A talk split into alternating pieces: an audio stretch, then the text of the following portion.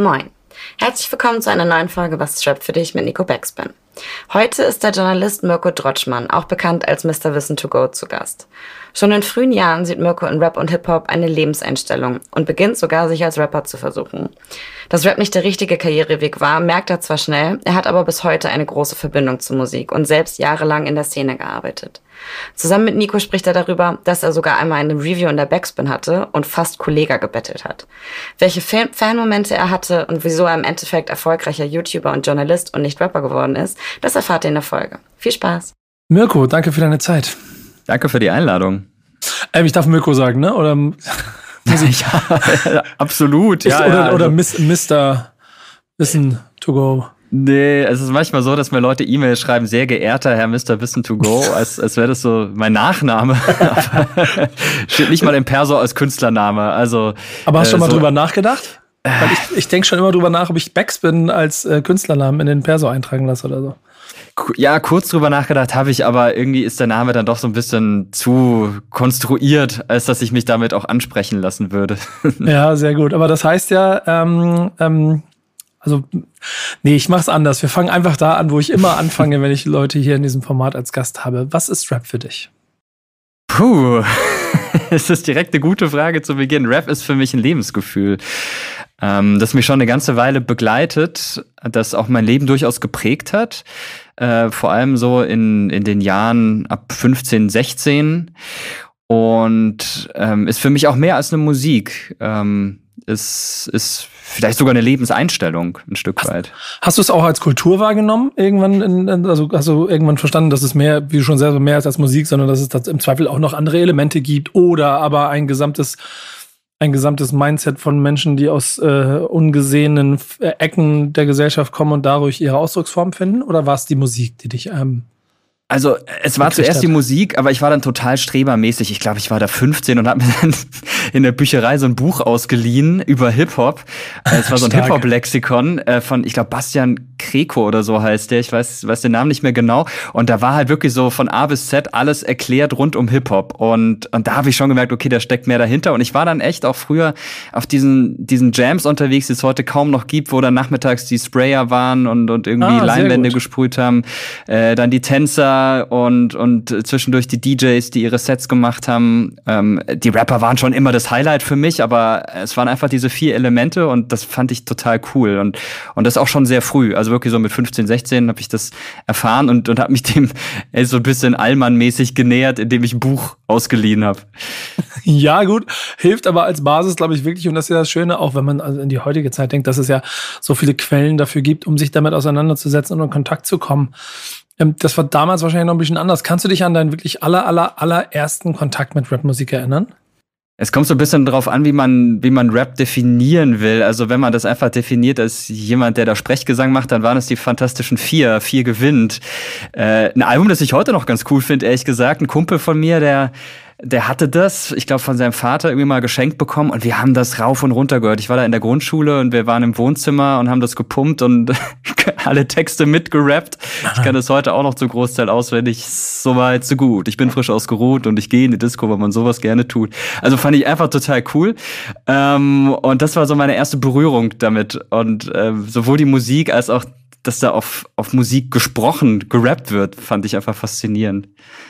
Das ist, glaube ich, ein ganz handelsüblicher Einstieg, der wir dann auch ja da schon durch, durch also Präsenz im Mainstream so stattgefunden hat. Aber du hast es ja auch richtig formuliert, gerade zu den Zeiten, als es rausgekommen ist, gab es ja auch viele Diskussionen darüber, ob das dann noch was damit zu tun hat oder nicht. Mhm. Ähm, hast du diese Szene, die es parallel gab, die sich, die sich davon abgegrenzt hat, auch irgendwann für dich erschlossen? Auf jeden Fall, aber das war viel, viel später. Da war ich dann schon in der siebten, achten Klasse. Ich habe viel äh, ja, Mainstream-Sachen gehört, spektakulär. Meine kleine Schwester zum Beispiel war auch so ein Rap-Song, den ich auswendig kannte. Ähm, und das, das haben wir dann auch mal im Musikunterricht performt. Ähm, und irgendwann habe ich bei einem Radiosender eine Maxi-CD gewonnen, Rap-Teil, Microphone Igniter. Und da war dann auch so ein Instrumental drauf. Da habe ich dann angefangen, drauf zu freestylen und habe aber auch viel Dynamite Deluxe, fettes Brot und so gehört. Und dann hatte ich aber einen Typ bei mir in der Klasse, äh, ein Sprayer, der sehr viel Underground-Sachen gehört hat, deutsche Underground-Sachen und der sich immer lustig gemacht hat über mich und andere, die dann diese Mainstream-Sachen gehört haben. Der hat gesagt, hier, zieh dir das, das mal rein. Ich weiß noch, Roy Marquis damals, Ähm, sein erstes Producer-Album, das er rausgebracht hat, hat er so auf Minidisc gehabt, hat mir das ausgeliehen und da bin ich dann so ein bisschen tiefer eingestiegen, habe mir dann äh, Gottes Werk und Kreuzfelds Beitrag äh, gekauft von Kreuzfeld und Jakob, äh, ABS Kinderspiel, das waren so Alben, äh, die dann schon ein bisschen vom Mainstream weggegangen sind. Wobei das erste Kreuzfeld-Jakob-Album sich ja so gut verkauft hat, dass es auch schon fast Mainstream war. das stimmt eigentlich, wenn man die Verka Verkaufszahlen mit heute vergleicht, sowieso, ne? Aber trotzdem alles aus einer Independent-Szene heraus entstanden. Mm. Was es ähm, natürlich auch für mich dann zu dem Nährboden macht, der irgendwie, auf dem ich da irgendwie auch groß geworden bin. Ähm, du bist aus Karlsruhe, ist das richtig? Mhm, genau, ja. Geboren und aufgewachsen? Ja, genau. Wie, wie war es dort? Hip-Hop zu erkunden. Das war richtig cool. Es gab eine echt große Hip-Hop-Szene in Karlsruhe, auch in Ettlingen. Also das ist, ist noch so eine Vorstadt von Karlsruhe, wobei die Ettlinger das nicht gehören. Also es ist eine eigenständige Stadt in der Nähe von Karlsruhe. Da bin ich aufgewachsen, war aber natürlich auch viel in Karlsruhe unterwegs. Und in Ettlingen gab es ein Jugendzentrum, gibt's auch immer noch, das Jugendzentrum Specht. Und dort wurden regelmäßig Jams veranstaltet. Und, und meine erste Jam, die ich bewusst wahrgenommen habe, war eine mit Taktlos. Stark. Äh, leider musste ich um zwölf zu Hause sein damals, so dass ich seinen Auftritt nicht mehr sehen konnte. Das war ein bisschen ärgerlich. Er ist zu spät aufgetreten für mich. Ähm, aber allein schon das ganze Drumrum fand ich richtig cool. Ähm, und, und da gab es schon eine, eine, Szene in Ettlingen und ähm, ich war auch öfter in Karlsruhe. Es gab dann mal so eine, ja, es war eigentlich gar keine Jam mehr, es war schon eher so ein, so ein Konzert, so ein Festival in der Schwarzwaldhalle war es, glaube ich, in Karlsruhe mit Cool Savage, Echo Fresh, der damals ganz neu am Start war, und andere, paar andere MOR-Künstler. Künstler. Ähm, und sowas gab es immer wieder in Karlsruhe. Gab da echt so eine, eine breite Basis, vor allem an Sprayern, ähm, die da unterwegs gewesen sind, ähm, aber auch einige Leute, die, die rapmäßig aktiv gewesen sind. Südwest, Südwestwind haben die sich damals genannt, so ein Kollektiv ähm, von ein paar Leuten, zu denen wir auch Kontakt hatten. Und das war einfach cool. Du hast ja gesagt, Lebenseinstellung, ne? Ähm, kannst mhm. du das ein bisschen beschreiben, was, was Rap äh, in deiner Jugend ausgelöst hat? Es hat mir so ein bisschen Orientierung gegeben. Es war was, ähm, über das ich viele Leute kennengelernt habe. Ich bin dann irgendwann in die RBA gekommen, diese Online-Battle-Liga, habe da mitgemacht und, und oh, Leute in ganz stark. Deutschland gekannt. Plötzlich äh, und die dann auch besucht und, und da haben sich mir ganz neue Welten erschlossen, aber auch auch ja so eine Zugehörigkeit zu haben zu einer Szene, das fand ich einfach cool. So als junger Mensch sucht man ja immer nach Orientierung und nach Anschluss und den hatte ich da. Und als ich dann gemerkt habe, also am Anfang habe ich das alles eher so allein für mich gemacht, die Musik gehört, auch die ersten Texte geschrieben. Und als ich dann gemerkt habe, okay, es gibt Leute, die das auch machen und auch feiern, da war das für mich wirklich eine, eine richtig coole Sache und so eine Offenbarung. Wow, ähm, das ist so eine richtige Szene und du bist Teil davon. Ähm, das hat mir schon echt eine Orientierung gegeben und auch, auch diese Offenheit, die damals im Rap geherrscht hat, auch in der Kultur, ähm, verschiedenste kulturelle Einflüsse. Karlsruhe ist ja sehr nah an Frankreich dran, ähm, hatten viel Kontakt dann auch zu Franzosen. Das war einfach, war einfach eine schöne Sache.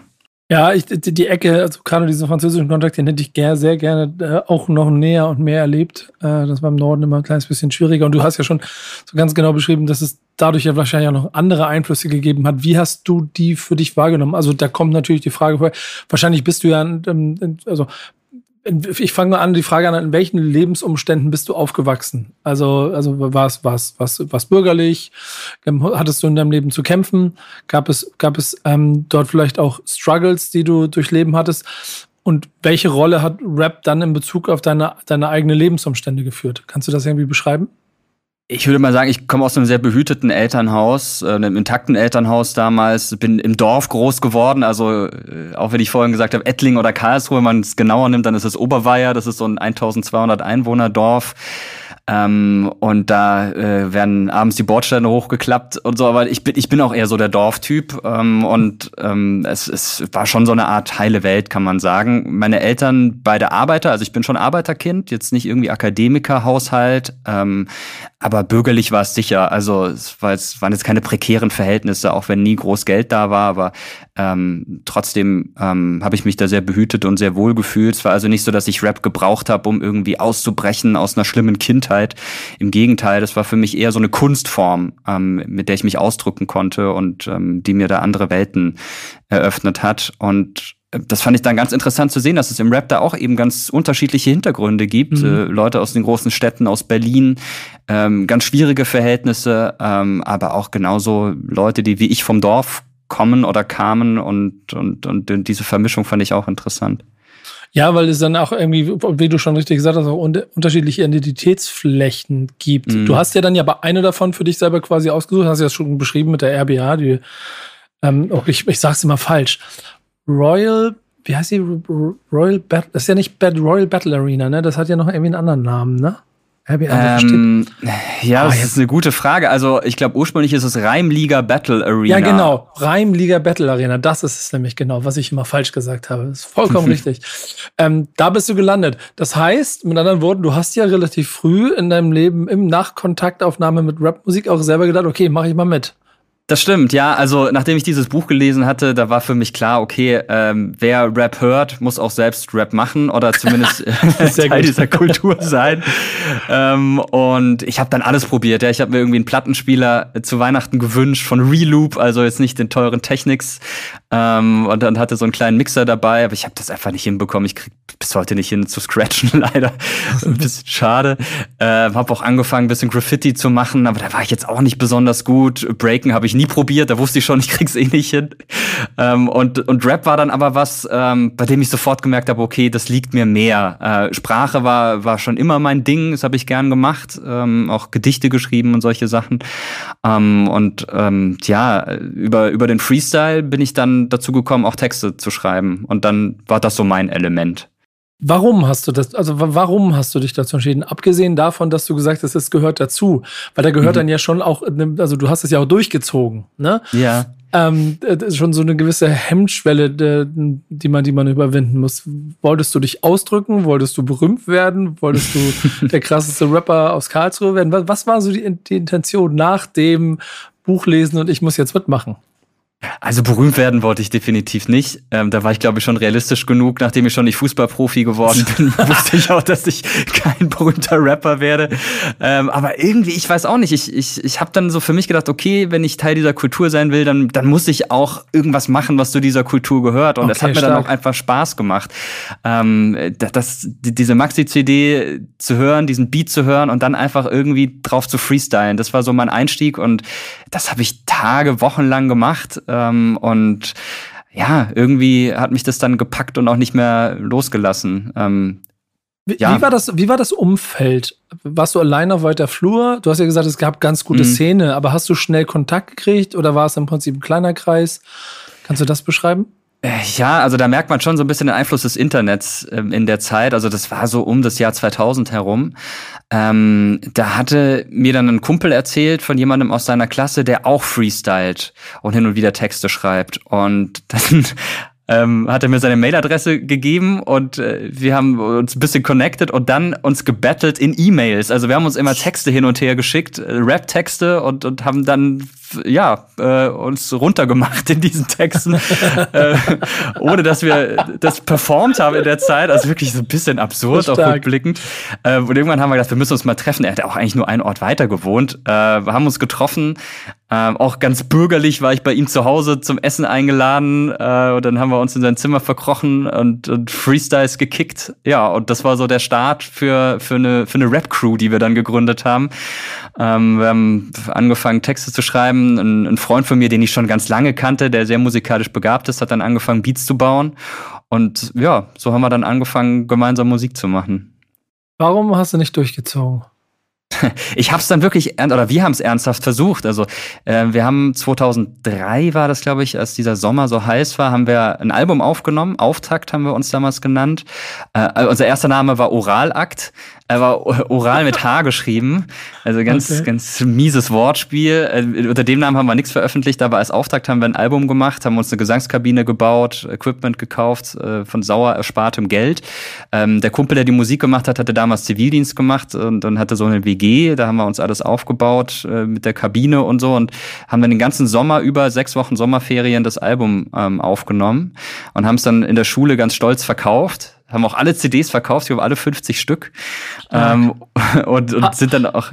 Hast, hast, du, hast du noch eine davon? Ja, auf jeden Fall. Ja, ja, das, also ich höre das auch hin und wieder ganz gerne an, weil äh, musikalisch zumindest ist es ganz nett. Äh, der, der Kumpel, wenn der durchgezogen hätte, das wäre, also der wäre einer der bekanntesten Producer heute im Deutschrap, wenn nicht sogar international, bin ich mir ganz, ganz sicher. Der Beachmeat ähm, hatte sich genannt, der ist echt drauf. Hat auch mal für FR dann was, also Fabian Römer produziert. Ja. Ähm, und ja, cooler Typ. Ähm, ja, und äh, wir haben dann versucht, so ein bisschen ähm, uns Auftritte ranzuschaffen, was nicht so einfach war, aber ein paar Sachen äh, haben wir gemacht. Ähm, später dann nochmal eine EP und noch ein Album unter anderem Namen aufgenommen. Und das war dann so der Versuch. Also mit dem, mit dem zweiten Album haben wir gesagt, okay, wir versuchen es jetzt einfach mal. Haben uns ein Management gesucht, ein, ein Label, ähm, haben das ein bisschen größer aufgezogen. Aber ich glaube, das war auch so der Moment, in dem wir erkannt haben, wir sind halt nur Durchschnitt, also maximal Durchschnitt ähm, und, und können damit nichts großartig reißen. Äh, und dann haben wir es auch wieder sein lassen. Also es gab schon mal den Moment, ähm, wo, wo so ein bisschen mehr dahinter war, aber dann auch die Erkenntnis, wie beim Fußball, es reicht halt nicht für einen Karlsruhe SC, sondern nur für einen TSV Oberweier und das ist dann auch okay. Ähm, ja, finde ich, find ich krass. Das war, mir, das war mir ehrlicherweise auch gar nicht so bewusst. Ich, wir haben natürlich ein bisschen erzählt und ein bisschen was davon gekriegt, aber das könnte ja theoretisch auch sein, dass, äh, dass diese CD irgendwann bei mir auf dem Tisch lag in der Backsman-Redaktion, in diesem großen Stapel. Ich habe nämlich immer mich um dann äh, jahrelang um Newcomer gekümmert, weil ich Bock drauf hatte. Dann haben sie mir mal eine Tüte gemacht, habe ich da 50, 100 CDs gekriegt. Dann bin ich mhm. immer damit wieder nach Hause gegangen und habe die so durchgeskippt, um so ein bisschen, also ich, ich, und ich würde fest behaupten, auch heute, ähm, nach dem, was ich da rausgeholt habe und was ich, was ich habe, ich, ich habe ich hab so ein Gefühl, ich kann nach zehn Sekunden kann ich dir, schon 20 Sekunden kann ich dir sagen, okay, wir, wir sind hier auf dem Weg oder Spiel, mhm. hast du gesagt, spiel lieber bei SV Oberweier oder so. ähm, und, und ich, ich, ich kann mich aber nicht dran erinnern, aber es kann in der Theorie also sein, dass sich da und deinem musikalischer Weg und mein Hip-Hop-Weg gekreuzt haben sogar, ne? Habt ihr, also, habt ihr vernünftig, du hast gesagt, ihr habt auch, habt ihr Management oder, oder PR und sowas mhm. alles gehabt? Das heißt, ihr habt wirklich den richtigen Weg eingeschlagen mit einem drum und dran. Wir hatten auch eine Review in der Backspin, also ja, siehst du, äh, auf dieser Homegrown-Seite. Ähm, Boah, stark. Stark, also stark. wer weiß, ob nicht du äh, diese Review sogar geschrieben hast damals und die war ziemlich positiv tatsächlich. Ohne, ohne, ohne, ohne es zu wissen, dass wir uns jetzt hier ein paar Jahre später wieder treffen. Ja. Ähm, abgesehen davon, dass du gemerkt hast, es ist vielleicht nur Mittelmaß, gab es sonst irgendwie von dir noch, ähm, also hast du selber betont, deswegen nehme ich das auf. Mhm. Hast du sonst aber so für dich so im, im, im Versuche und Impulse gehabt, der Rap-Szene treu zu bleiben, beruflich dran zu bleiben, irgendwie daraus etwas zu bauen? Oder hast du es dann irgendwann zur Seite gelegt? Ein Stück weit schon. Ich habe lange beim Radio gearbeitet, bei das Ding, dem jungen Programm vom SWR. Und ähm, wir hatten, bevor ich dort gearbeitet habe, ähm, auch einen Song in so einer Newcomer-Sendung da platziert. Das war auch so ein bisschen mein Einstieg zu diesem Sender. Ähm, ich habe da eine ganze Weile moderiert, habe auch ähm, eine Sendung moderiert, die hieß Heimatmelodie. Klingt ein bisschen komisch, aber da lief nur Musik aus Deutschland. Ich habe die Musik selbst ausgesucht, habe da echt auch viel Deutschrap spielen können, habe eine Zeit lang auch vertretungsweise die Deutschrap-Sendung moderiert. Ähm, und habe auch immer wieder versucht, Deutschrap nach vorn zu bringen. Das war so eine Zeit, erinnerst du dich wahrscheinlich auch dran, da lief kein deutscher Rap im Radio. Da hieß es immer, es ist ein Abschaltfaktor, das geht nicht. Mhm. Äh, maximal vielleicht Jein von Fettes Brot, aber das war auch schon schwierig. Ähm, das waren schlimme Zeiten, wo man, wo, also, wo, wenn ich da zurückdenke, worüber man sich damals auseinandersetzen musste. Aber ja. Ja, da wurden sogar die Rap-Parts teilweise rausgeschnitten aus Songs, mhm. damit sie laufen können im Radio. Ähm, oder es wurden extra Versionen produziert. Ich weiß auch, das war ein bisschen später. Jan Delay, seine Single, ähm, es fällt mir der, der Titel gar nicht, diese mit hier sehr bekannte Single mit seinem, seinem sehr erfolgreichen Funk-Solo-Album. Äh, äh, klar, genau, genau. Klar, ach so, äh, ja. Das hat er nochmal neu aufnehmen müssen, weil der Text so unverständlich war fürs Radio. Und hat er nochmal so eine neue Radioversion machen müssen, weil er vorher wohl ein bisschen zu viel genuschelt hat. Also das zeigt einfach, was da für eine Stimmung auch gegenüber ja, Deutschrap geherrscht hat. Hat sich dann echt stark gewandelt. Aber mein Versuch war es immer so ein bisschen auch Deutschrap nach vorn zu bringen ähm, und auch coole Künstler zu pushen in, in dem Rahmen, der mir da möglich war. Später auch bei Enjoy gearbeitet in Hamburg ähm, habe so eine Musiksendung am Abend moderiert und auch mal wieder Rap spielen können. Also es hat mich dann schon auch weiter beruflich begleitet. Ähm, wie wichtig war dir das, es beruflich in deinem Leben zu halten? Für dich selber? Äh, war mir schon wichtig, weil es mir auch einfach Spaß gemacht hat. Ähm, wobei ich mir auch immer äh, klar gemacht habe, okay, Rap ist vor allem ein Hobby. Und wenn es zu sehr Beruf wird, wusste ich nicht, ob es mir dann noch weiter Spaß macht. Wahrscheinlich schon, aber ähm, ich, ich wollte auch immer ein bisschen was anderes machen. Deshalb dann so eine journalistische Ausbildung ähm, und, und dann eher dieser Weg, ähm, Geschichtsstudium und ähm, trotzdem war Rap da auch immer noch ein, ein, Stück weit ein Begleiter. Jetzt heute nicht mehr ganz so, aber ich versuche trotzdem auch immer mal wieder Rap in zum Beispiel YouTube-Videos einfließen zu lassen mit ein paar Vergleichen. Jetzt habe ich ein Video vorbereitet zum Thema Lachgas, bin natürlich auf Haftbefehl eingegangen letztes Jahr, dieser Vorfall in Mannheim. Also so ein paar Referenzen ja. versuche ich da schon immer noch einzubauen. Ja, das ist, das ist spannend. Musstest du dich eigentlich also auf diesem langen Weg aus deinem äh, Ort bei Karlsruhe in der Nähe rechtfertigen, dass du mit dieser, mit dieser Musik von den Schmuddelkindern dich die ganze Zeit beschäftigst? Oder war es dir auch mal peinlich, Rap zu hören? Ähm, ja, schon. Ähm, es war so, dass damals so bei uns im, im Ort und im Umfeld eher Rock gehört wurde. Ähm, und, und Rap hatte ein ziemlich schlechtes Image und, und äh, ja, Rapper, da hat man sich öfter drüber lustig gemacht. Wir sahen halt auch komisch aus mit unseren Hosen in den Kniekehlen und, und, äh, diese, und Schwämmen in den Schuhen und was man damals so gemacht hat. Ähm, aber da man ja seine Gleichgesinnten um sich rum hatte, äh, fand ich das nicht so schlimm. Und, und irgendwann war das dann auch nicht mehr ganz so hart, dass da die Grenzen gezogen wurden. Es gab dann so Crossover-Bands, auch bei uns im Ort. Man hat ein paar Features zusammen aufgenommen. Dann war das alles ein bisschen lockerer. Und gegenüber meinen Eltern zum Beispiel musste ich mich nie rechtfertigen, auch, außer vielleicht was den Klamottenstil angeht. Aber ich glaube, das hat man auch, wenn man keinen Rap hört, äh, in seiner Jugend so gehabt. Ähm, und meine Mutter, die war sogar sehr interessiert dran. Die hat sich immer die CDs ausgeliehen, die ich so hatte, und hat sie sich auch angehört. Wir haben uns unterhalten über die Texte. Ähm, und, und das fand ich sehr schön, dass meine Mutter da so interessiert dran war. Ey, das ist, das ist auch ganz interessant, weil das ja in der Regel oft der äh, Bereich ist, wo dann die Rap-Liebe fast ein bisschen versucht wird, äh, sterben zu lassen, wenn die Eltern damit nicht klarkommen und daraus mhm. dann Rebellion entsteht. Aber bei dir scheint es ja sogar so gewesen zu sein, dass das das noch ein kleines bisschen mit befördert hat. Ja, äh, zumindest bei, bei manchen Sachen. Also äh, Blumentopf äh, hat meine Mutter sehr gern gehört. Ich weiß aber noch, ja. wie ich einmal im Zimmer Ryman Simon gepumpt habe und sie kam rein und stand da völlig entsetzt. hat mich nur angeschaut und gesagt, okay, du hörst aber auch noch andere Sachen, oder? Und ja, das war dann vielleicht nicht so ihr Ding.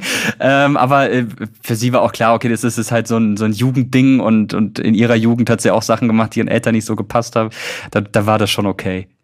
Ähm, das ist ganz, da kommt, kommt eigentlich der interessante Punkt, weil du ja offensichtlich in den 90ern Hip-Hop-Sozialisation wahrgenommen hast für dich. Und das, mhm. also du, du, da, da ist es bei dir gewachsen. Und dann kommt automatisch immer diese Berliner Ära, die dazu führt, dass die Leute sich davon abwenden.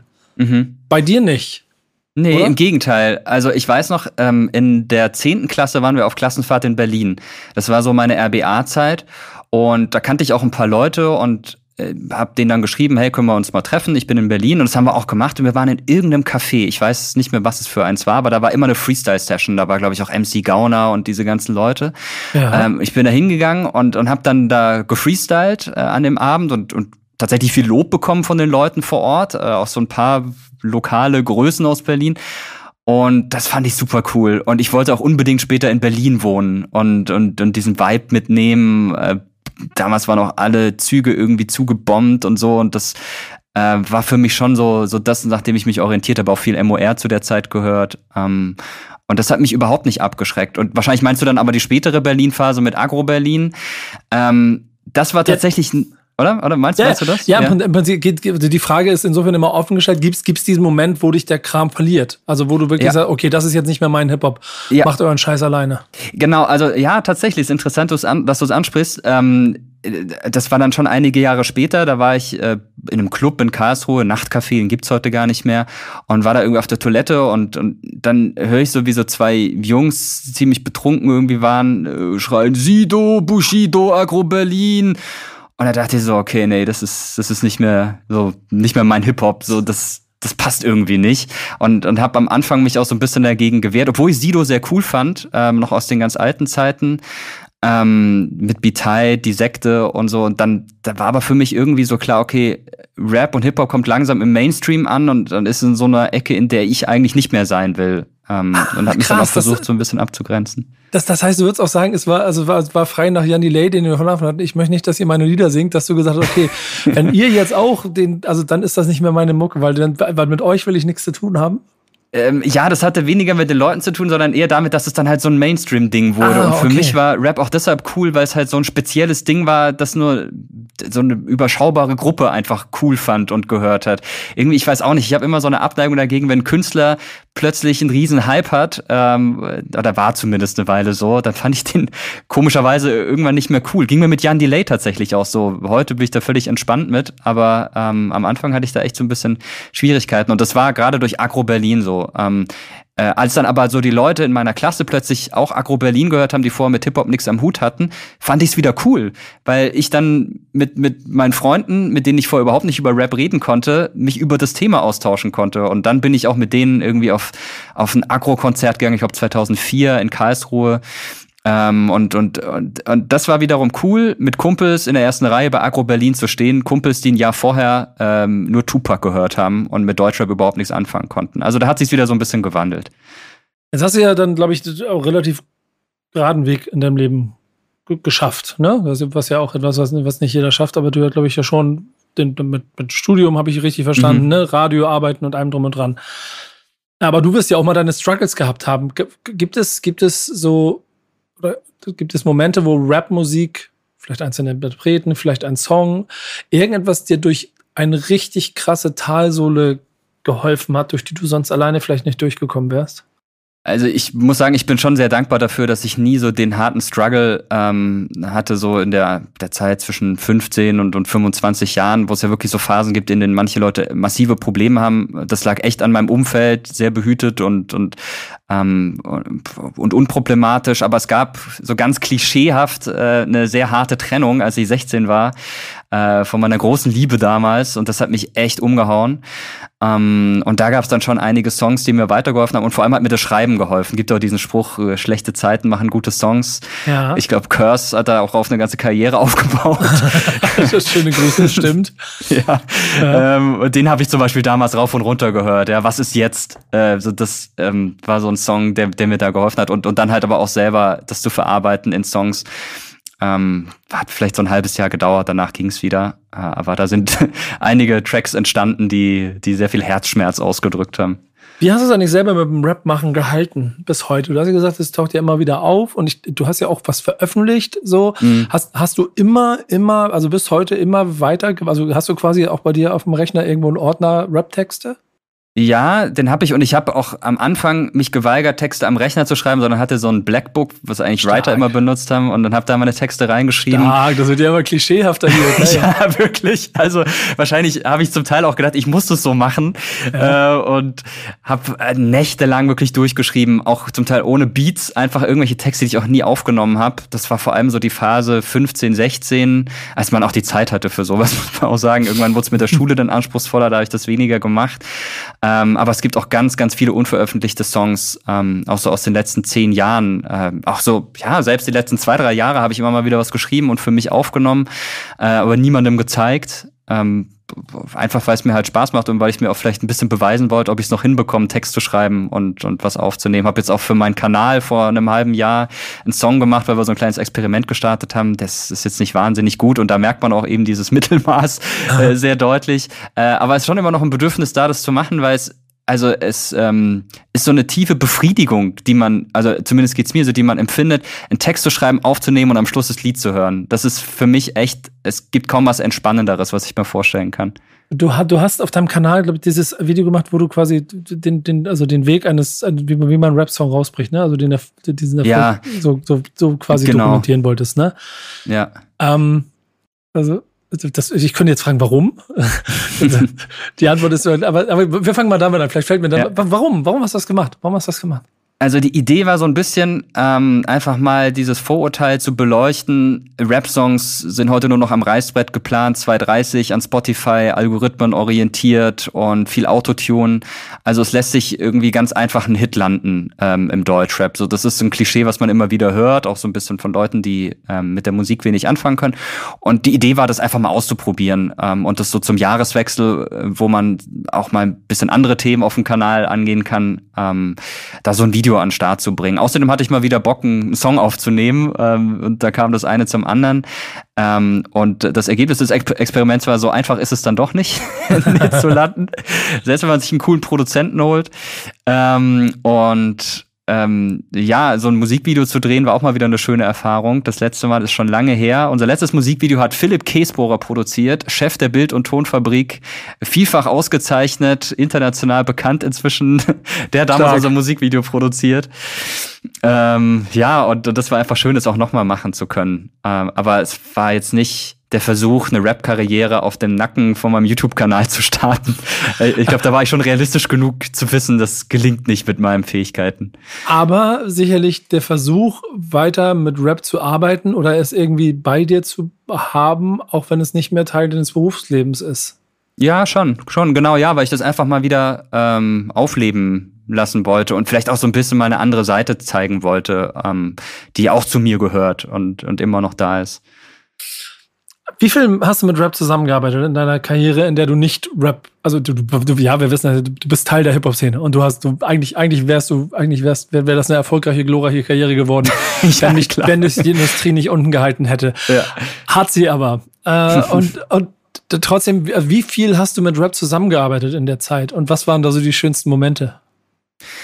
Ähm, das war vor allem in der Radiozeit. Ich habe ganz, ganz viele Interviews gemacht mit Rappern und das war auch super cool, die ganzen Leute, die ich früher so gefeiert habe, dann auch zu treffen und Interviews zu führen. Ähm, Frankie Kubrick fand ich damals ziemlich cool, Cool Savage, auch Sido, Sammy Deluxe, Bushido, ähm, auch Leute, die ich nicht so cool fand, ähm, einfach mal persönlich kennenzulernen.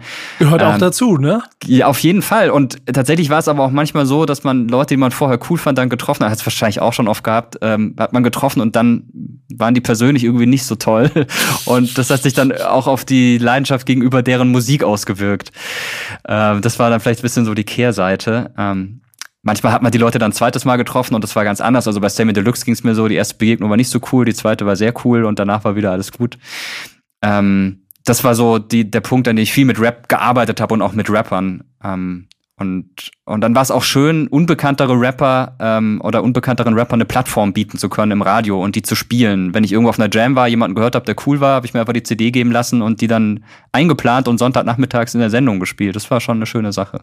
Hast du quasi damit auch ein kleines bisschen der, der, der, der, der, der, der, der Community, der, der Hip-Hop-Szene etwas zurückgeben können in einem kleinen Schritt, ne?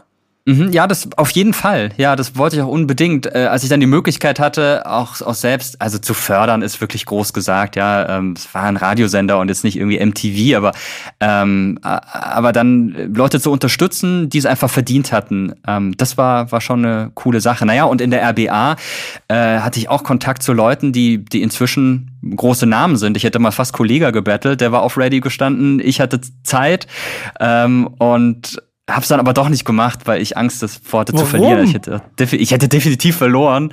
Äh, das wäre ziemlich nach hinten losgegangen. Aber, aber du hast damals schon, also hattest du damals schon gesehen, dass der was kann? Ja, auf jeden Fall. Ja, ja, der war auch da schon so in der RBA eine große Nummer. Ähm, und, und das war schon absehbar, dass bei dem was geht. Äh, weil auch andere Leute sind ja durch die RBA so richtig gestartet. Crow war ja früher auch dort. Ähm, und genau, genau. Ja, äh, es, es, es, gibt ja noch so ein paar, die auch so unbekannt, also mit Inkognito da auch mitgemacht haben, ne? Ja, genau, genau, ja. Und, und da gab es dann schon sehr viel Kontakt. Ähm, und da waren so ein paar Leute, die schon in, in der Szene eine größere Nummer fahren, waren. Ich erinnere mich noch an die Kreaturen der Nacht, MC Mirror, äh, der, der auch selbst Beats gebaut hat. Ich habe mal versucht, zu ihm Kontakt aufzubauen äh, und so, aber er war da ziemlich abweisend. Ja. Ich glaube, aus heutiger Perspektive war ich wahrscheinlich einfach so ein nerviger Teenie, auf den er keinen Bock hatte. Ähm, aber das war, war so der erste der erste Schritt, auch so mit, mit Rappern zusammenzuarbeiten. Natürlich auch viele Features. Fabian Römer, damals elf oder zwölf war er. Ähm, äh, und wir waren auch wirklich befreundet damals, hatten sehr viel Kontakt. Ähm, und es war auch schön, dann so seinen Weg später zu beobachten.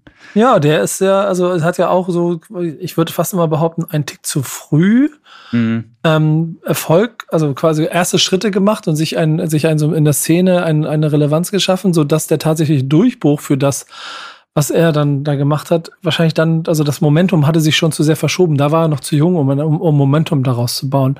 Hat aber dann ja eine, eine Ghostwriting-Karriere, eine, eine Autorenkarriere geschaffen, die Stephen Award heute schafft, sehr glücklich und zufrieden offensichtlich mit dem zu sein, was er da macht und immer wieder Freiraum für die Kunst zu finden. Ja, wir hatten dann auch für diesen Song, äh, für meinen YouTube-Kanal wieder Kontakt, da hat er mich so ein bisschen beraten und es war einfach total schön, mal wieder mit ihm zu sprechen. Ähm, und ja, auch zu sehen, dass er da total angekommen ist und, und zufrieden ist mit dem, was er macht. Also es ist echt toll und, und ich, ich finde es immer so ein bisschen schade. Er hat es auch in irgendeinem Song mal gesagt. Er, ähm, wenn er selber Songs macht, dann ist es Kunst, die keiner versteht. Und wenn er für andere schreibt, dann werden es irgendwie ausgezeichnete Platten. Ja, scheiße. Das, das ist, das ist, da sitzt du schon in etwas drin, was du auch erstmal so für dich verkraften musst, glaube ich. Ja, genau. Aber ich glaube, er hat seinen Frieden inzwischen damit gefunden. Ähm, ähnlich ist es ja bei Olson, früher Olson Ruff. Äh, tut ja. mir auch ein bisschen leid für ihn. So seine Solo-Sachen, die sind immer ein bisschen zu verkopft, finde ich, äh, als dass die irgendwie erfolgreich sein könnten. Außer dieses Album Ballonherz, das ich sehr gefeiert habe, tatsächlich. Ähm, und das hatte dann nicht den Erfolg, den es verdient hätte. Äh, aber das ist für mich so einer der größten Songwriter in Deutschland, im, im Deutschrap, der aber total verkannt ist, weil ihn kaum jemand kennt. Hast du mal einen Crush-Moment? Also ähm, so ein Starstruck-Situation, wo du gedacht, okay, krass, dat, ich bin, ich, ich habe meinen Weg gemacht, was auch immer ich gemacht habe. Und jetzt bin ich tatsächlich hier in dieser Person in Kontakt gekommen, auf welchem Weg auch immer, oder stehe vor der Bühne oder was. Hast du, hast du so einen Starstruck-Moment gehabt? Ähm, das gab es tatsächlich dann bei, bei Interviews immer mal wieder, wenn ich die Leute treffen durfte, wie Kuster war zum Beispiel. Erstes Interview mit ihm war in irgendeinem Hotelzimmer in Berlin. Ich war so krass aufgeregt, weil der über viele Jahre mich begleitet hat, einfach musikalisch und ihn dann zu treffen, das war schon, war schon eine echt krasse Nummer. Aber ähm, es war eher, eher so ein anderer Moment, ähm, als ich äh, eines Tages irgendwie in der Redaktion saß, eine Sendung vorbereitet habe und dann eine E-Mail bekommen habe von ähm, von Erjan, Urchandise, äh, Rapper von ABS früher, später dann ja auch bei Optic Records, der, ich glaube, zu der Zeit irgendwie Promo gemacht hat für irgendeinen anderen Künstler. Ich, ich weiß, krieg's nicht mehr so ganz zusammen, aber der mir dann geschrieben hat und gefragt hat, ob ich nicht irgendwas spielen will in der Sendung. Das war für mich einfach so, so ein krasser Moment, äh, weil ich ABS auch rauf und runter gehört habe und, und der war so eins meiner großen Vorbilder und plötzlich schreibt er mir eine Mail und will was von mir. So das fand ich schon ein bisschen. Also ich habe ihm das dann auch geschrieben äh, und er fand das ganz lustig ähm, und äh, und äh, sein sein Kollege Shorty äh, von ABS, ähm, der ist jetzt äh, zum Teil auch Tonmann für ähm, für Filmaufnahmen äh, und ein Kollege von der Produktionsfirma hat mir erzählt, dass er mit ihm befreundet ist und ich will unbedingt jetzt irgendwann mal einen Dreh machen, bei dem er den Ton macht. Das wäre für mich auch so ein, ein, kleiner Traum, der dann in Erfüllung geht. Ja, geil. Das finde ich ja voll, voll, äh, voll nachvollziehbar, weil das so dann wieder die eigene Liebe von früher so ein bisschen zusammensetzt mit der heutigen Arbeit. Ähm, ist, ist auch immer irgendwie schön, wenn man welchen Weg man auch nach außen gegangen ist, das immer wieder mitnehmen kann. Das ist das, was mich sehr fröhlich macht oder glücklich macht, wenn ich sehe, wie wo Rap und Hip-Hop äh, als Kultur auftauchen und dann herauszufinden, wer da eigentlich hintersteckt und dann zu sehen, ja, okay, weil da fühlt jemand das. Ne? Also, also ist, mhm. bei mir ist es, ich spiele jedes Jahr FIFA-Turniere und jetzt FC24. Und das ist alles nur entstanden, weil auf der Seite von des, des Spieleherstellers EA Sports ähm, einfach Leute sitzen, die auch, und damals, der das gemacht hat, der kam aus Koblenz und hat einfach, hat einfach Hip-Hop-Jams in Koblenz ge ge gemacht. Und dann kam ich an mit der Idee, lass doch mal was machen. Und dann meinte er so, ey, no-brainer, natürlich, das ist doch geil. Lass uns da. Und ich mag das, das ja offensichtlich bei dir auch. Du, jede Gelegenheit, die du nutzt, irgendwie, ähm, oder die du hast, nutzt, um irgendwie Hip-Hop oder irgendwo einfließen zu lassen. Ja, und es ist auch total cool zu sehen, auch die Leute aus der RBA, wo die jetzt heute inzwischen sind. Und ich krieg immer mal wieder Nachrichten bei Instagram von, von RBA-Leuten von früher, die jetzt irgendwo mitten im Leben stehen, irgendwie, weiß ich nicht, Anwälte, Ärzte, was auch immer sind, äh, und schreiben, hey, ich habe hab dich irgendwie bei YouTube äh, gesehen, habe jetzt erst kapiert, dass du der Parker von damals bist, Mr. Wiss to Go, krass. Und, ähm, und, und dann tauscht man sie so ein bisschen aus und es ist cool zu sehen, was die Leute heute alles machen. Und das ist ja auch so, auch bekanntere Rapper sind ja heute in ganz bürgerlichen Berufen äh, wie, wie David P. von Main Concept, der irgendwie Arzt ist in München ja. und da eine Praxis hat, oder Flipstar von Kreuzfeld Jakob, glaube ich, Chirurg. Ähm, und das finde ich auch total faszinierend. Hast du musikalisch heute noch alles im Auge, was passiert? Oder das ist wahrscheinlich, das, die Antwort darauf ist wahrscheinlich nein. Da musst du, aber mhm. bist, bist du up to date, was deine Liebe zu Rapmusik angeht? Ja, ich habe äh, diesen Release Radar bei Spotify immer aktiv und höre mir jede Woche an, was Spotify mir da reinspült. Das äh, hilft mir schon, da so ein bisschen up to date zu bleiben. Ich guck auch öfter mal in Modus Mio und so rein. Ich muss aber schon sagen, dass das dann Sachen sind, die mir in weiten Teilen nicht so gefallen. Auch diese ganze Trap-Geschichte vor einiger Zeit äh, ist nicht mehr so mein Ding. Aber was ich jetzt gerade beobachte, ist, ich weiß nicht, wie es dir geht, dass es so ein bisschen so einen Schritt auch wieder zurück gibt zu diesen Boom-Bap-Zeiten. Ja. Sammy Deluxe hat einen wahnsinnig geilen Song Song gemacht, Roter Velour mit DJ Desio mit so einem coolen MPC-Beat. Ähm, habe ich total gefeiert ähm, und und selbst jemand wie Bad Moms J äh, finde ich hat immer wieder Anleihen, äh, die ja wirklich diese Zeit damals gar nicht mitbekommen äh, hat, weil sie noch zu, weil er noch gar nicht auf der Welt war, muss man sagen, ah. äh, hat immer wieder Anleihen aus dieser Zeit, weil so Producer hat, die sich da bedienen ähm, und ich finde das ganz cool zu sehen, dass da jetzt wieder ein bisschen ähm, ja, bisschen, bisschen Rückbesinnung ist auf das, was, was Rap eigentlich damals ausgemacht hat, musikalisch. Ich kann, ich kann dir eine ganz große Liste geben äh, an Künstlern und Künstlern, die du vielleicht ganz interessant finden könntest. So Leute wie zum Beispiel DP, die da, mhm. die da sehr weit davor ist. Stimmt, ich, ja. äh, auch Pressluft Hanna, es, es, gibt so richtig so, so, so, so eine neue Welle und eine ganze neue kleine Szene, die sich wieder herausentwickelt aus dem riesengroßen Mainstream, der äh, in eine andere musikalische Richtung geht und man so eine Abgrenzung dazu formiert. Und das ist auch für mein Herz immer ganz angenehm. Ähm, auch festivalseitig zum Beispiel ist das Splash, auf dem ich ja auch seit 20 Jahren jedes Jahr immer war, mittlerweile ein anderes als das, was ich kennengelernt habe und dass die Tapefabrik in Wiesbaden fast eher das klassische Hip-Hop-Festival und löst eben so ein kleines bisschen den Rang ab, auch von der Größe mhm. her kleiner, aber du merkst, wie, sich da, wie, wie da etwas entsteht. Hast, hast, hast du solche Erfahrungen gesammelt eigentlich auf Festivals? Also hast du auf dem Splash in den Favelas gecampt oder hat es sich auf die Jams von früher be, be, be, beschränkt bei dir? Ja, ich muss sagen, ich bin, was Festivals angeht, echt so ein wie soll man das beschreiben? So ein Weichei. Ich, ich übernachte nicht gerne im Zelt. Ich habe noch nie im Zelt übernachtet. Ich war ja, okay. 100 ähm, Festivals in meinem Leben. Ja, ich war fürs Schlau Radio. Gemacht. Äh, genau, ich habe das auch sogar. fürs Radio war ich auf vielen Festivals, weil wir die präsentiert haben, zum Teil auch das Splash, ähm, Open Air Frauenfeld und so oder Hip Hop Open natürlich in Stuttgart äh, und und habe dann in meinem Hotel übernachten dürfen, Sehr weil ich gut, für ne? die das Arbeit ist das Beste, war. was passieren kann, ja. ja, Hotel mit Minibar ist eine ganz andere Welt als äh, Party auf dem Splash und Pen gehen im Zelt. Oh, sehr, sehr, sehr stark. Sehr stark. Mit Sido, mal so sagen, ja. Also ähm, Festivals fand ich dann schon cool, aber ich fand es auch cool, abends irgendwie zu duschen und mich ins Bett zu legen. Ähm, aber die, das, das so mitzubekommen, das war auch für mich so, eine so eine krasse Nummer, das erste Mal auf dem Splash zu sein, zu sehen, es sind tausende Leute, die irgendwie Hip-Hop genauso feiern. Oder beim Hip-Hop Open später. Ähm, das war aber dann schon, als ich das beruflich gemacht habe. Und, und auch das war cool, weil du vorhin auch gefragt hattest, so mit dem Beruf ähm, in Verbindung. Mhm. Also zu sehen, irgendwie, ich, ich darf jetzt hier auf dem Hip-Hop-Festival sein, coole Künstler interviewen, geile Musik hören und werde dafür noch bezahlt. Also besser geht's eigentlich gar nicht. Ja, ist, glaube ich, am Ende auch das, wenn man, wenn, und das sind wir ja auch alle, selbst den Weg, den du gewählt hast, der, hauptberuflich, der ist ja dann auch etwas, den du mit voller Passion machst.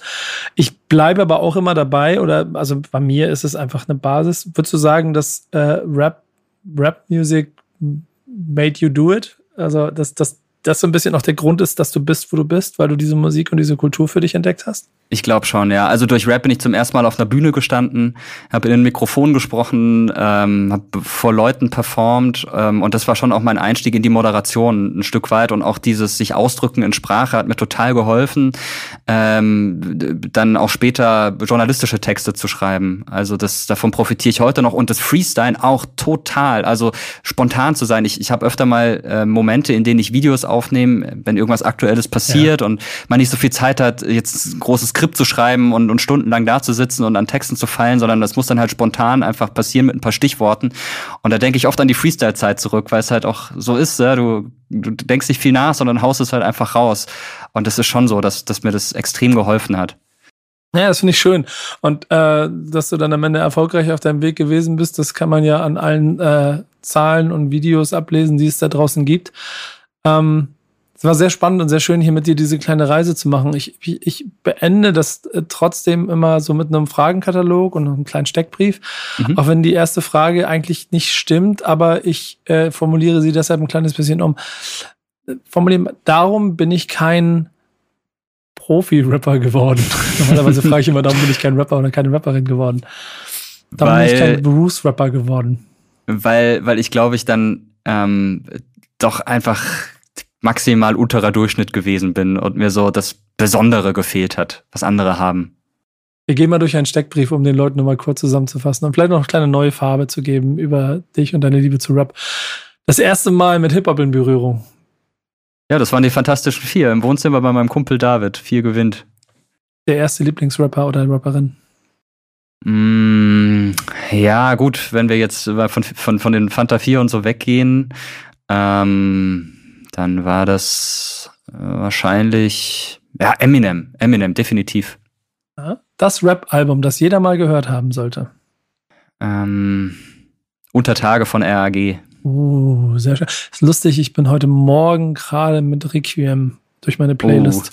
Oh. Ja, das ist natürlich besonders krass, weil, weil er halt gestorben ist ja vor ein paar Jahren und ja. dann krieg ich krieg immer Gänsehaut, wenn ich den Song höre. Ja, ja.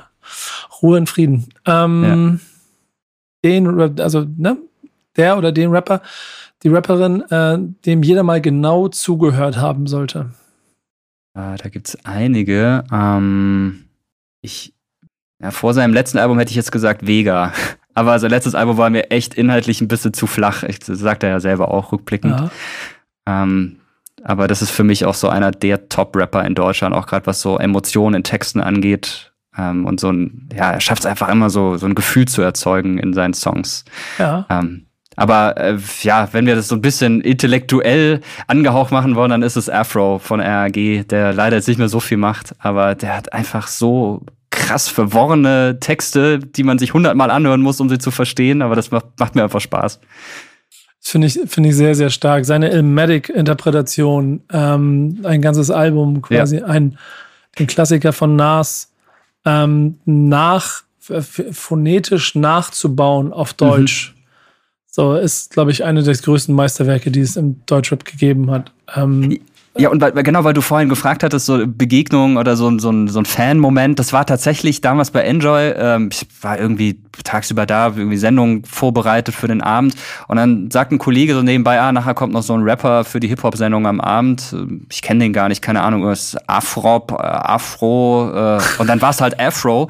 Und das war so auch eins meiner krassen Idole damals. Und, ähm, und dann habe ich spontan gesagt, okay, ich mache auch ein Interview mit ihm. Und dann saßen wir da und dann habe ich ihm meine große Leidenschaft für seine gebeichtet und ich glaube, er war echt so ein bisschen vom Hocker gehauen, weil ich ihn so über den grünen Klee gelobt habe und er einfach nicht damit gerechnet hatte. Der dachte, da kommt da so ein Typ von irgendeiner Pop-Radio-Welle und, und stellt mir ein paar belanglose Fragen. Und das war genau äh, zu, der, zu dem Zeitpunkt, zu dem das rauskam, was du gerade beschrieben hast.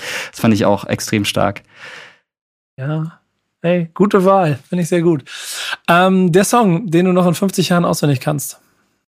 Ah, da gibt's wirklich einige. Ich glaube, es wäre dann wahrscheinlich ähm, äh, das fällt mir der Titel nicht ein. Frage, ja, weiß. ja, genau. Ich, äh, Kreuzfeld Jakob, äh, die Zeit ist reif für den neuen Scheiß. Geht rum mit Joints in meinem Freundeskreis. Kreuzfeld Jakob, wenn ich wieder Skills und Styles. Ähm, wie heißt denn der Song? Ähm, oh, jetzt hast du mich auch, aber warte mal. Ja, ich, ich Ja, genau, das aber das, das ist. Äh, äh, ich, ich, ich, ich singe ihn auch quasi in Gedanken gerade mit. äh, Anfangsstadium, genau. Das Anfangsstadium. Genau. Ich, ich ja. war auf einem anderen, anderen Film. Anfangsstadium. Stimmt. Äh, Sehr gut. Ja. Wird, wird wahrscheinlich auch unter den drei Songs sein, die du für die Playlist aussuchst, aber wir gehen noch mal ganz kurz weiter. Äh, die zwei Rapper oder Rapperinnen, die unbedingt mal äh, zusammenarbeiten sollten. Welche Wunsch-Kollabo hättest du? Äh, ein paar sind schon in Erfüllung gegangen. ähm, was würde ich mir noch wünschen? Ja, wenn wir gerade, also ich habe ja vorhin kurz Bad Moms J erwähnt und Vega. Ich glaube, ähm, die beiden, obwohl Vega Bad Moms J wohl sehr cool findet, haben die, glaube ich, noch keinen Song zusammen gemacht. Das wäre, glaube ich, mal eine, eine coole Kombination. Wer hat höchste Zeit? Wer ist der oder die Goat? Es ist immer so schwierig, sich dann auf einen oder eine festzulegen. Ähm, mh, mm. ja, okay, dann müssen wir jetzt vom Deutschrap weggehen. Nas, definitiv. Und weißt du, was daran total krass ist? Wir haben jetzt uns hier äh, fast eine Stunde unterhalten und du hast äh, nicht einmal über US-Rap gesprochen, sondern ausschließlich über Deutschrap. Das stimmt. Ich habe auch wirklich früher fast ausschließlich Deutschrap gehört, konnte nie groß, großartig was anfangen, außer mit den Beats, aber mit den mit den Texten, ja gut, ich habe es halt einfach zum Großteil nicht verstanden, muss man ehrlich sein. Aber das hat sich jetzt ein Stück weit geändert. Gerade so in den letzten fünf bis zehn Jahren äh, hole ich alles nach, was ich verpasst habe. Hören wir irgendwie die alten Sachen von Rakim an, ähm, Nas natürlich, Mob Deep. Ähm, es lag aber, glaube ich, auch einfach daran, dass ich damals nicht die Möglichkeit hatte, ähm, mir so viel Musik anzuhören, weil es einfach teuer war. Du musstest dir die CDs kaufen. Du konntest es irgendwann im Netz runterladen, aber halt mit so einer ISDN-Leitung war das auch nicht sehr schnell und ich hatte einfach nicht das Geld und dann habe ich halt das wenige Geld, das ich hatte, für Deutschrap ausgegeben. Mhm. Ähm, und hätte ich damals schon Spotify gehabt, hätte ich sicherlich auch ganz, ganz viele andere Sachen gehört. Ähm, auch viel französische äh, Sachen. El Matador ist zum Beispiel ein krasser Rapper. Leider macht er also inzwischen nur noch so Autotune, Afro. Trap-Sachen, aber seine ersten ein, zwei Alben richtig gut. Ähm, Habe ich auch sehr viel gehört. NTM damals auch ähm, aus Frankreich. Kurz ja. mal international hier noch ein bisschen Muskeln spielen lassen, finde ich sehr gut. Also dir, dir, kann man nichts vormachen, auch was den Bereich angeht. Finde ich sehr gut. Äh, die letzten Kleinigkeiten sind dein Beziehungsstatus. Wie würdest du den beschreiben zu Rapmusik? Ähm, es ist kompliziert, war glaube ich früher bei Facebook. Ja, genau. Sache, die man anwählen konnte. Ja, weil es ist so ein bisschen ja, also natürlich begleitet mich Rap schon mehr als mein halbes Leben, ähm, aber zwischendurch gab es immer wieder ein paar Phasen, in denen ich nicht mehr ganz so viel damit anfangen konnte. Aber irgendwann hat man dann seinen Frieden damit gemacht und irgendwie akzeptiert, naja, es gibt halt das und das und dann gibt es Songs, die, die nennen sich zwar irgendwie noch Rap-Songs, aber eigentlich haben sie nicht mehr viel mit Rap zu tun. Ähm, und ich bin jetzt auch nicht mehr so der krasse Rap-Purist wie früher, dass ich so polizeimäßig dann immer Dinge schlecht fand, die irgendwie in meinen Augen nicht mehr Rap genug waren. ähm, die Zeiten haben sich auch ein bisschen geändert, ne? Ja, kommt mit dem Alter wahrscheinlich. So diese Altersmilde, die dann da Einkehr erhält. Ja, lass, lass ich auch gelten. Ähm, auf einer Zehner-Skala, wie viel Rap bist du? ähm, ja, wahrscheinlich irgendwas so zwischen also was, was die Musik angeht, die ich heute immer noch höre, definitiv irgendwas bei acht und oder neun. Ähm, so von meinem Alltag her wahrscheinlich eher so drei oder vier. ah, okay, auch das lassen wir so stehen. Dann brauche ich am Ende noch drei Songs von dir für unsere Playlist und dann äh, sind wir durch. Äh, Kreuzwortfeuer von RAG. Aha. Ähm, Vega, äh, ich glaube, raus mit dir oder ich will raus mit dir ist der Song. Und ähm, ja, jetzt schwanke ich so ein bisschen zwischen so, so einem Ding wie, ja doch, ich würde sagen Eminem, ähm, Slim Shady. Danke. Danke, Marco. Danke für diese Zeit und vor allem danke für diese guten Einblicke und euch viel Spaß beim Suchen nach Parker. Zum Glück gibt es noch ein paar andere, die so heißen. Ja, vielleicht, vielleicht gibt es ja, es gibt 50 CDs. Wenn ihr es irgendwo schafft, irgendwo auf irgendeiner Plattform eine davon käuflich zu erwerben, dann könnt ihr auf jeden Fall stolz auf euch sein. Ähm, dir vielen, vielen Dank für die Zeit. Ja, danke dir äh, für die spannenden Fragen. Das war Was ist Rap für dich? Bis zum nächsten Mal. Tschüss. Also ich persönlich habe nicht damit gerechnet, dass er jetzt so viel Bezug zu Rap und Hip-Hop hatte. Wir wissen ja, dass er als Parker schon ein paar Songs released hat, aber dass er schon in jungen Jahren äh, so viel darauf gelegt hat, Rapper zu werden, das hat mich jetzt ein bisschen überrascht. Ich fand es aber schön, dass die beiden auch ein bisschen rumnörden konnten, weil ähm, Mirko sich ja tatsächlich auch echt gut auskennt in der Szene und ja auch schon ein bisschen äh, im journalistischen Bereich da gearbeitet hat. Fand ich auf jeden Fall sehr interessant. Wir hören uns in der nächsten Folge.